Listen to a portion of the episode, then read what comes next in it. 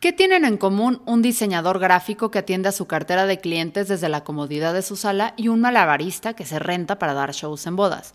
Si pensaste en que son la misma persona, extrañamente estás en lo cierto, pero no es la respuesta que buscábamos. Más bien nos referíamos a que son freelancers o autoempleados, una de las formas de obtener ingresos con más auge en el siglo XXI. En episodios anteriores de este podcast hablamos de cómo hacerle si tienes un trabajo formal y quieres transicionar a ser tu propio jefe. Hoy te damos un empujoncito más. Bienvenidos a Ya es lunes, el podcast de Neobox para iniciar la semana en modo si quieres factura hay que sumarle el IVA. Y ya lo habrás anticipado, en esta ocasión hablaremos de freelancers. Te diremos qué hacer, qué no hacer y a qué santo rezarle para sobrevivir en esta jungla llamada trabajar por tu cuenta. Ser freelancer consiste básicamente en realizar trabajos o proyectos específicos por una remuneración, sin ser empleado de una empresa. La cantidad de ejemplos que podemos poner sobre qué es ser un freelancer es interminable.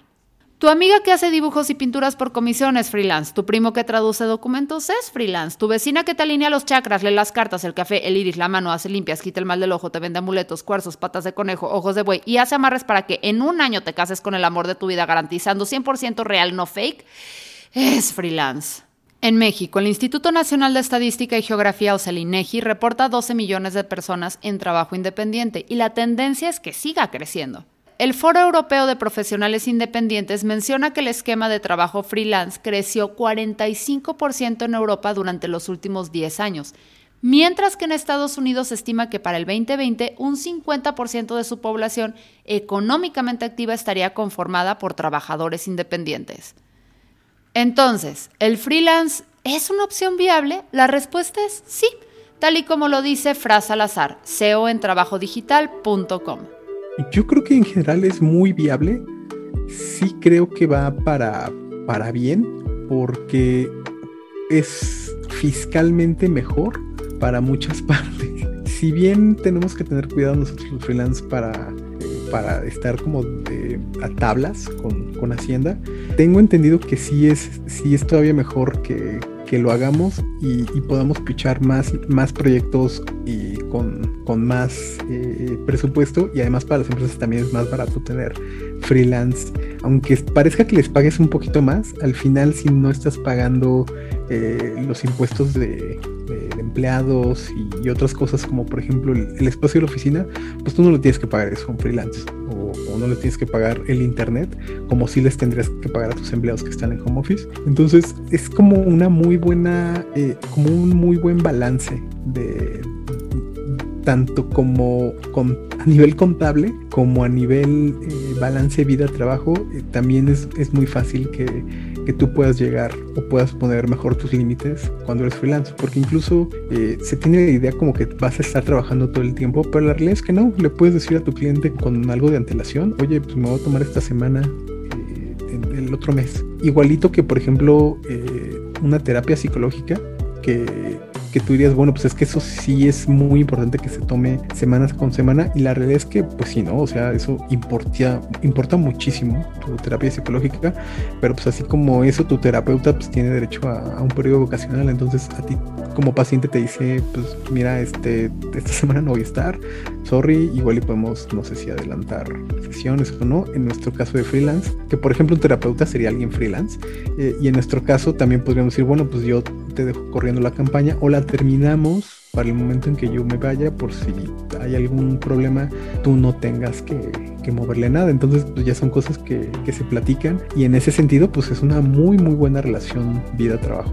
La verdad es que sí, creo que si sigues todas estas recomendaciones, puedes hacerlo muy bien y te la puedes pasar mejor que, que trabajando de Godín. Otra distinción importante que hay que realizar es que un trabajador autónomo no necesariamente es un freelancer. Por ejemplo, por las mañanas puedes estar diseñando latas de atún para una transnacional y por las noches hacer tus propios trabajos. Justo así inició María José Coche Gutiérrez, ilustradora digital independiente. Siento que, es más, hasta con mis clientes que no son marcas, que es individual y que sí lo hago yo también todo sola, ahí en mi PDF que mando como el proceso, explico que es producción en línea, se llama. Y es como, yo lo hago todo, Entonces, si no termino un proyecto, no hay forma que yo pueda empezar otro proyecto porque solo soy yo, ¿sabes? Entonces, no puedo delegar tan fácilmente y es en el ritmo en el que yo pueda terminar una cosa que puedo empezar la otra y también explicar eso me ha costado mucho trabajo y, y siento que si es mi labor hacerles entender que soy una persona y no una máquina y no tengo una fórmula y ni un tiempo calculado porque pues son dibujos. Tal vez tu tía copetona metiche interna pensó, ay, pero ¿por qué ella dejaría un trabajo estable con prestaciones y una oficina con futbolito para trabajar por su cuenta? La verdad, ser freelancer tiene sus ventajas. Para mí la ventaja máxima es ser dueño de tu tiempo, pero viene con la gran desventaja que también ganas el dinero que, que trabajas, ¿sabes? O sea, ganas las horas que trabajas y nada más. Entonces, si estás enfermo o lo que sea y no puedes trabajar, eh, son horas que no ganas dinero y siento que en una empresa tienes, o sea, más la opción de es este horario formal y no siempre son tus horas más productivas, ¿sabes? De que puedes ir de 9 a 6 y en realidad trabajar productivamente cuatro horas, pero aún así tu salario es igual siempre. Hay varias ventajas del trabajo freelance sobre el trabajo tradicional. La primera es que difícilmente vas a aguantar mucho tiempo a un cliente te choca tanto como quizá en este momento te choca tu jefe. Eso es algo que podría sonar como muy banal, pero la realidad es que no. La realidad es que cuando tú tienes un trabajo de oficina, eh, es a las personas a las que más tiempo ves en tu vida, más que a tu familia, más que al vecino este, chismoso. Realmente estas son las personas que se convierten en tu día a día. Y si no te llevas bien con esas personas, pues te la vas a pasar de la chingada. Y eso es algo que, que no se lo decía a nadie. Cuando eres freelance tienes un poquito más de libertad de poder elegir con qué cliente te casas y con quién no no digo que todo vaya a ser de color de rosa y eso es algo que, siempre deberíamos tomar en cuenta, pero por ejemplo está esta super maña de, de, que cuando un cliente te cae mal, pues le puedes cobrar el doble de lo que cobras normalmente. Si te batea, pues entonces ya está chido, ¿no? Pero si te lo paga, pues también está chido. Porque dices, bueno, pues o sea, sí le estoy aguantando, pero le estoy cobrando que me caiga mal. Y eso es algo que a tu jefe hoy no le estás cobrando. Sin embargo, un gran poder, como lo es ser capaz de trabajar por tu cuenta en tu casa y donde los pantalones son opcionales, conlleva una gran responsabilidad. Y esta es que te toca hacer todo por tu cuenta, desde encontrar a tus clientes hasta manejar las finanzas. Así lo menciona José Manuel El Vago Villasana, creativo en Neobox. Encontrar a lo mejor los clientes puede ser algo que frene porque no es así. Dios, si te sabes mover, pues a lo mejor los encuentras, pero a veces sí es difícil empezar a darte a conocer o a irte moviendo para ahora sí encontrar, este, pues, pues tener trabajos de freelance, ¿no? Y creo que también, pues al principio, pues todo lo de los impuestos también, porque luego pues, a lo mejor quieres hacer algo, no, voy a hacer esto, pero pues, te piden las facturas, impuestos, todo eso, y a lo mejor como que, ah, espérame, mejor este, mejor me quedo acá en la, en la empresa, ¿no? Y aunque, o sea, también pagas, pero pues no tienes que pues todo lo de tú ver lo de la contabilidad con tu contador, contadora. Entonces creo que esas pueden ser algunas cosas que pueden frenar a alguien que se quiera hacer freelance. Y es que mientras en tu trabajo de oficina solo tienes que firmar tu recibo de nómina y dejar que el hada de recursos humanos y los duendecillos de contabilidad hagan su magia, hacerse cargo de todos esos aspectos por tu cuenta es como ver cómo se hacen las salchichas. Si nadie te explica antes cómo está la onda y te agarra por sorpresa, y puedes terminar tirado en el baño llorando en posición fetal. En este espacio jamás vamos a dejar que una salchicha arruine tus ganas de tener éxito. Y por eso te presentamos algunas consideraciones y tips para vivir bien como freelancer. Lo primero que hay que considerar es no aventarte de cabeza al freelance. No sabes si esa alberca tiene el agua helada, agua hirviendo o gelatina de limón con vodka. Tú esperas que sea la tercera porque no tienes autocontrol, pero lo mejor es ir calando poco a poco. Sí está bueno que tú tengas esta alternativa y yo te diría que si estás ahorita en un trabajo de tiempo completo, podrías intentar tener dos o tres jales freelance para que veas qué tal te, que te desempeñas. Eh, seguramente vas a tener que darte de alta en Hacienda, contratar una contadora y ya van a tener así como la experiencia de si les gusta o si deciden, sabes que no, mejor me quedo con, con el trabajo Godín para siempre. Organiza tus presupuestos. Haz el cálculo de cuánto es lo mínimo que necesitas para sobrevivir y cuánto es lo que idealmente quisieras ganar cada mes. Y con base en ello puedes establecer precios, calcular cuántos clientes necesitas al mes y en general crear tu plan de negocios. Y cuando digo lo mínimo para sobrevivir, no solo me refiero a comida, sino también a internet, mobiliario, luz, agua, gas y todos los materiales que necesitas para trabajar. Un maestro de pintura me dijo una cosa muy sabia, que es que hay dos tipos de, decisiones, las que tomas por instinto y las que tomas por sabiduría. O sea, cosas que ya sabes hacer y cosas que tu instinto te va a guiar. Y yo al principio no confiaba para nada en mi instinto. Quería haber hecho ya las cosas para saber cómo se hacían y ahora que lo veo digo, debía haber confiado más porque iba por el buen camino y sí sabía hacer las cosas y siempre en el momento de titubear prefería checar tres veces y cerciorarme y ahorita digo la intuición es una herramienta que sirve mucho y, y, me habría gustado confiar más en ella y desarrollarla más para no tener siempre la aprobación de todos antes que la mía. Cree en tu intuición y no pierdas el tiempo.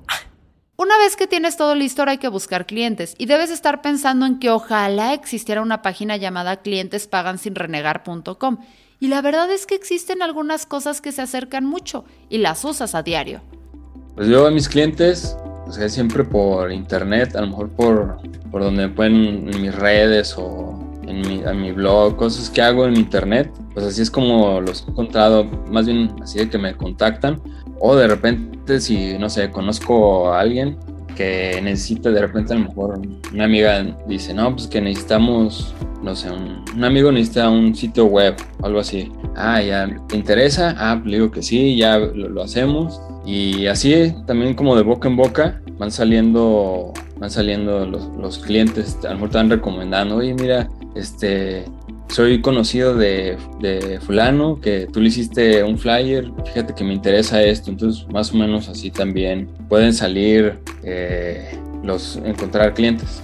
El boca a boca es vital, no solo para el sagrado mitote, sino también para mantenerse en el negocio sin importar tu giro.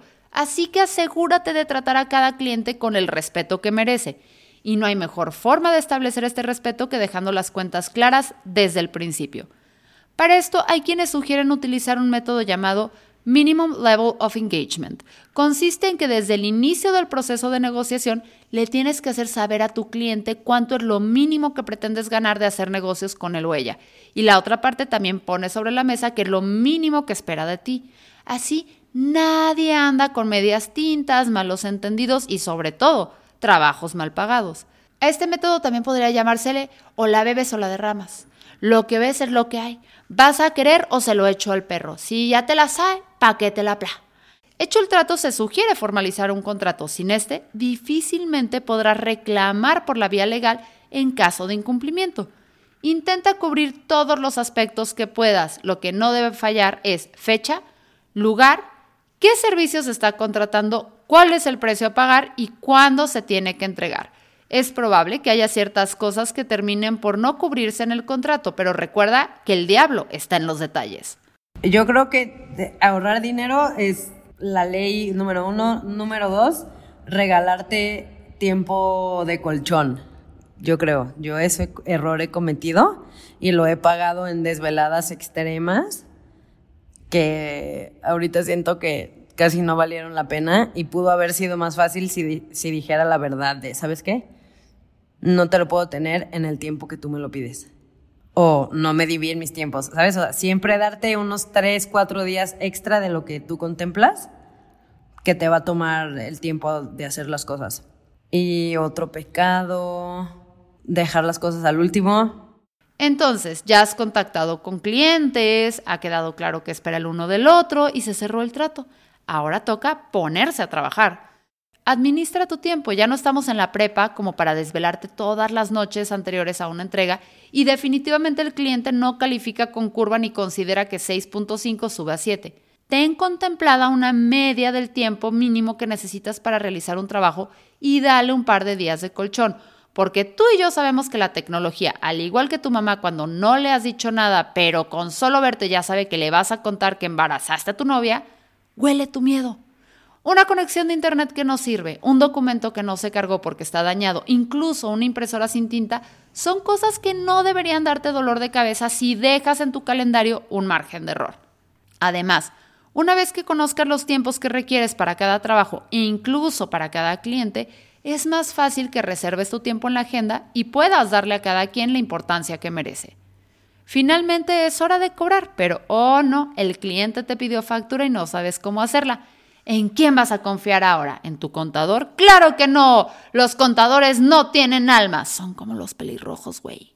Pues a veces como, no sé, te quieres a lo mejor aborazar de que no, sí, el cliente, haces todo el trabajo y a lo mejor al final pues algo pasa y ya no te pagaron o ni un anticipo y pues ya valió todo. Eh, también a lo mejor el tiempo que digas, no, te lo tengo pasado mañana. ¿Y cuál? O sea, pues, no, no vas a librar con ese margen de tiempo, pero por quererte hacer el, el valiente de que no, sí, yo puedo todo y pues vas a quedar mal. Y pues yo creo que pues desde el principio pues darte de alta y todo porque pues, luego ya entran en pláticas con el cliente, no, sí, mira, me encantó, ¿cuánto vas a cobrar tal? Ah, sí, pero me das factura y te dejas así de, y por eso cómo le hago, y andas investigando y pues es un proceso largo, el, pues tienes que hablar con un contador, una contadora, ir al SAT y todo eso, y a veces ahí pues el cliente te dice, no, pues es que a mí me, pues, me interesaba así para mi orgía o algo y pues ya se te puede ir ahí el cliente. Entonces creo que esos son como tres de los pecados que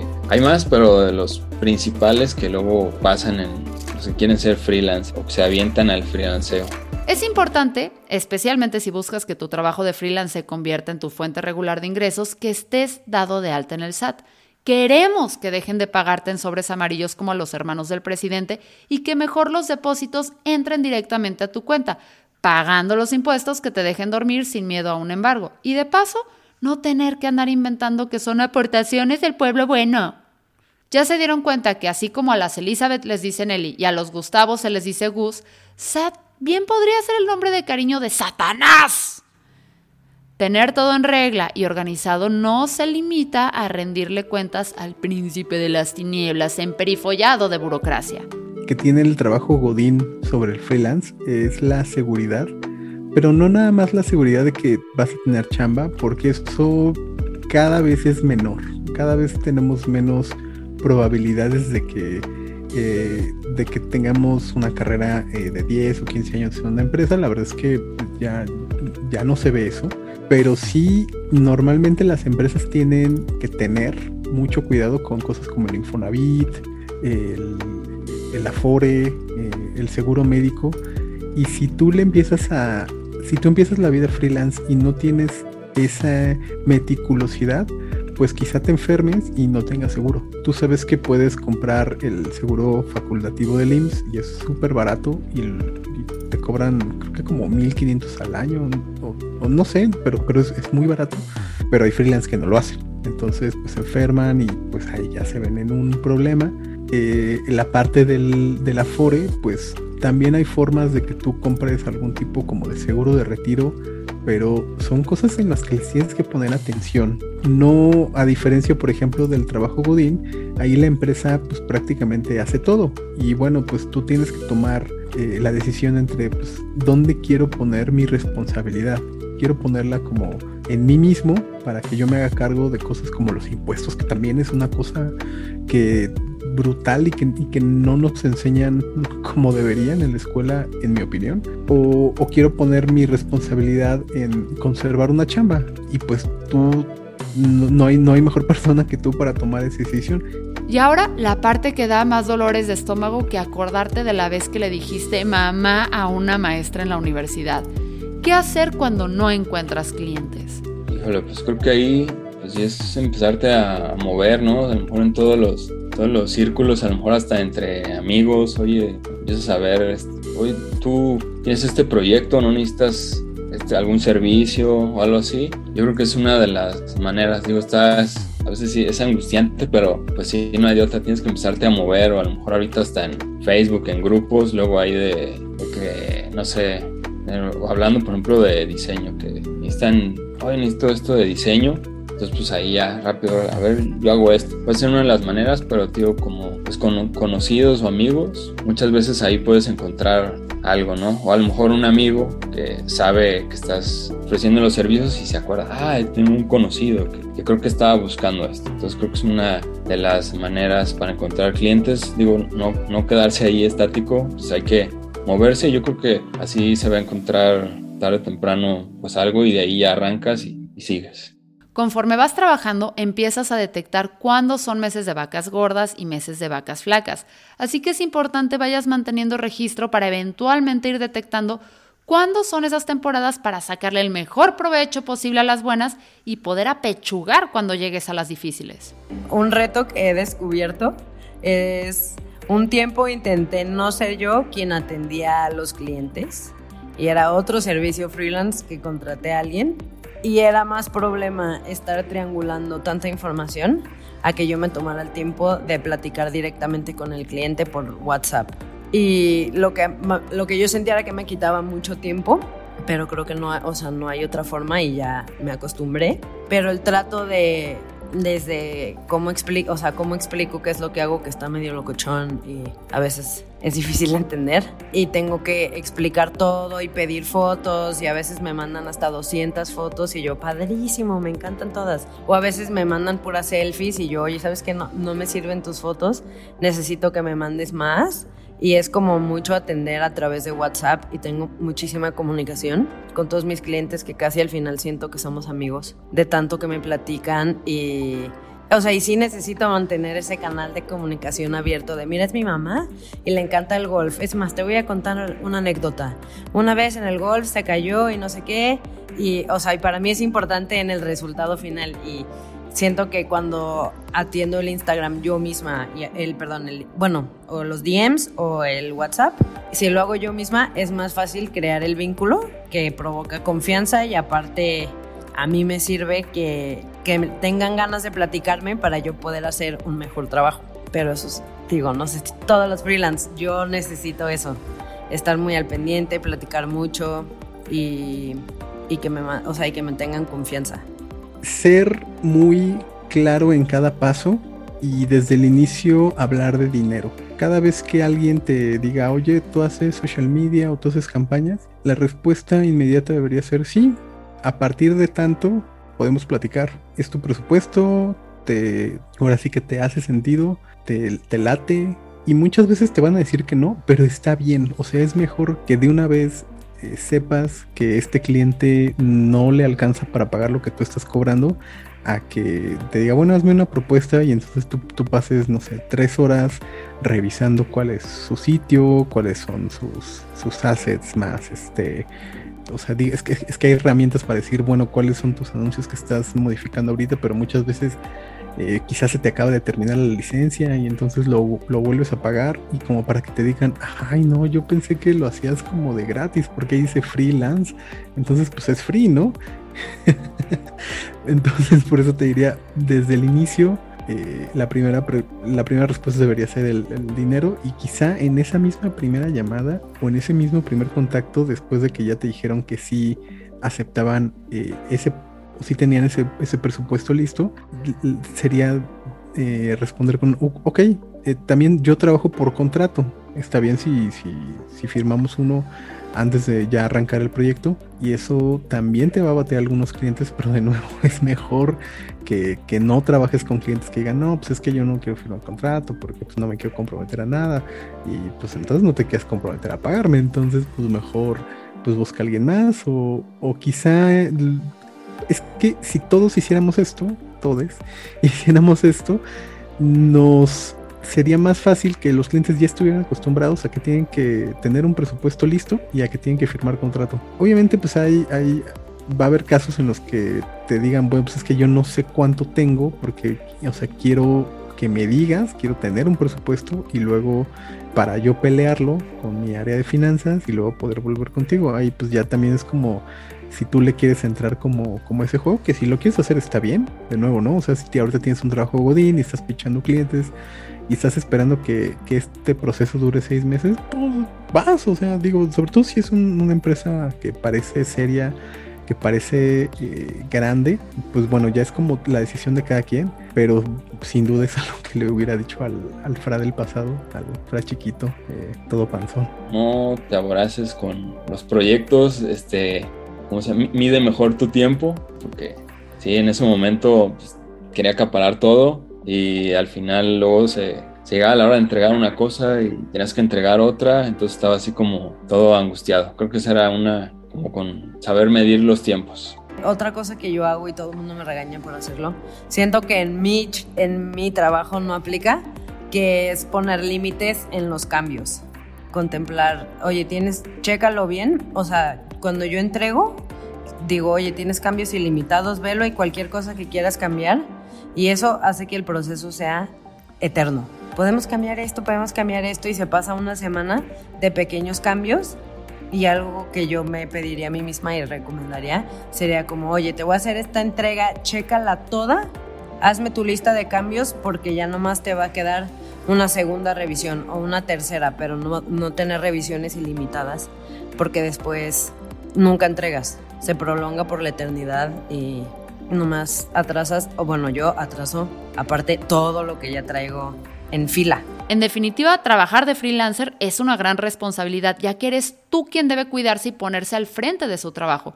Pero al mismo tiempo es una gran satisfacción sentirte dueño de tu tiempo, saber perfectamente con qué clientes estás trabajando y sobre todo, perderle el miedo a administrarse como Dios manda. Y cuando digo Dios me refiero al fisco que ya habíamos dicho que es Satán. Entonces no es Dios, sino, bueno, ustedes entienden, ¿no? Nombre es Fernanda Dudet y esto fue Ya es lunes, el podcast de Neobox, la empresa número uno de hosting en México. Recuerda que en puedes iniciar tu proyecto, negocio o idea online desde 490 pesos anuales con dominio gratis incluido. Además, siempre tenemos precios especiales en dominios, no le digan al jefe. Por ejemplo, puedes adquirir .info por solo 99.9 pesos hasta el 31 de diciembre de este 2021.